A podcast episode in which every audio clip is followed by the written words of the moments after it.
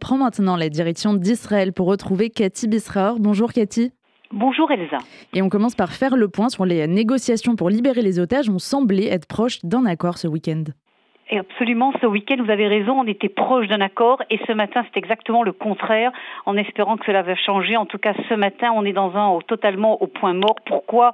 Vous vous rappelez qu'il y avait eu euh, donc un, modèle qui avait été décidé lors du sommet de Paris, à savoir la libération dans un premier temps de 35 à 40 prisonniers, 40, euh, 35 à 40 otages euh, israéliens, la plupart des femmes et des personnes âgées et des personnes blessées, et en échange pour chaque otage une journée de ces cesser le feu et en plus ensuite une semaine de cessez-le-feu pour négocier la suite de la libération des autres otages et notamment des soldats, euh, des soldats et, des hommes.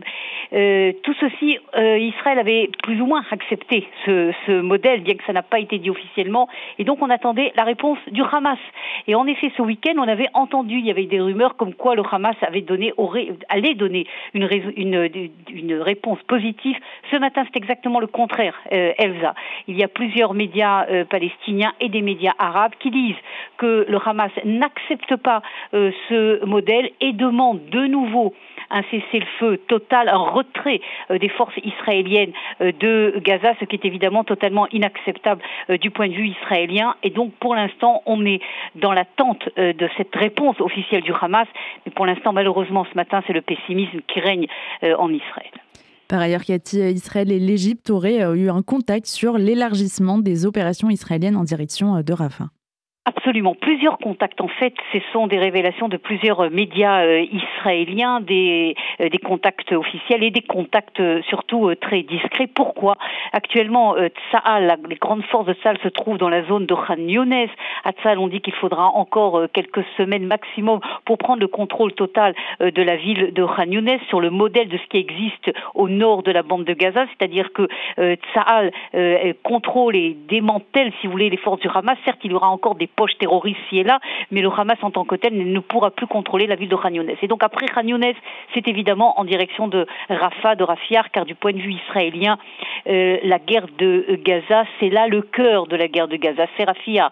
S'il n'y a pas un contrôle israélien sur ce fameux axe Philadelphie par lequel sont passées la grande majorité apparemment des armes euh, qui sont actuellement aux mains du Hamas, eh bien en fait c'est comme si on n'avait strictement rien fait, c'est ce que disent les militaires israéliens et donc il faut agir à Rafah. À Rafah, il y a deux problèmes, on en avait déjà parlé. D'abord, la grande majorité des 2 millions de Palestiniens qui ont été évacués de et du nord de Gaza se trouvent à Rafah et c'est évidemment très compliqué. Une opération militaire, il faudra de nouveau évacuer euh, ces Palestiniens dans une autre euh, direction. Mais surtout, le problème crucial, c'est que l'Égypte ne veut pas que Israël agisse à, Rafia et actuellement, donc, il y aurait des contacts qui seraient plutôt positifs, en tout cas ce que dit la presse israélienne comme quoi Israël pourrait, en coordination avec euh, l'Égypte, agir dans toute cette zone de Rafia pour démanteler également le Hamas dans toute cette zone frontalière avec l'Égypte.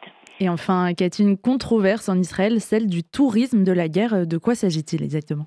Oui, de quoi s'agit-il Vous savez, depuis euh, en fait euh, depuis à peu près un mois et demi, euh, peut-être même deux mois, il y a ce que l'on appelle ici en Israël le tourisme de la guerre. De quoi s'agit-il? Il y a des, des, dizaines et dizaines de groupes, des, en fait des dizaines de milliers de personnes israéliens et également surtout des, juifs de l'étranger qui viennent dans le sud du pays et qui font, qui, visitent, si vous voulez, toute cette toute cette zone et toutes ces zones qui ont été touchées par le pogrom, rentrent dans les kibbutz, regardent les maisons, rentrent dans cette zone où il y a eu cette fameuse fête, etc etc., euh, cela, évidemment, euh, il y a des, millions et millions de, qui, tournent autour de ce qui est devenu véritablement une affaire euh, prospère, et ce sont les habitants du sud du pays qui s'élèvent contre ce phénomène, qui disent c'est ça a dépassé le bon goût, stop à ce type de délégation israélienne et étrangère, alors qu'il y a encore des otages qui ne sont pas là, il y a encore des corps qui ne sont pas enterrés, et nous qui sommes en fait réfugiés dans notre propre pays il y a des, du tourisme, alors que nous, nous sommes euh,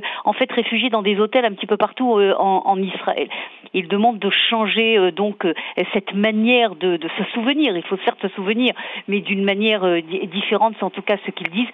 Et le premier résultat, il y a tous les ans en Israël ce que l'on appelle le festival d'Arom, Adom, festival des fleurs rouges, on appelle ça, car toute cette région est une région magnifique à cette période euh, de l'année, véritablement des tapis euh, rouges qui amènent chaque année des dizaines et dizaines de milliers d'Israéliens. Eh bien, ce festival hier, Elsa, a été annulé justement suite à des pressions de ses habitants qui disent nous sommes en pleine guerre, le temps de la réjouissance n'est pas encore venu.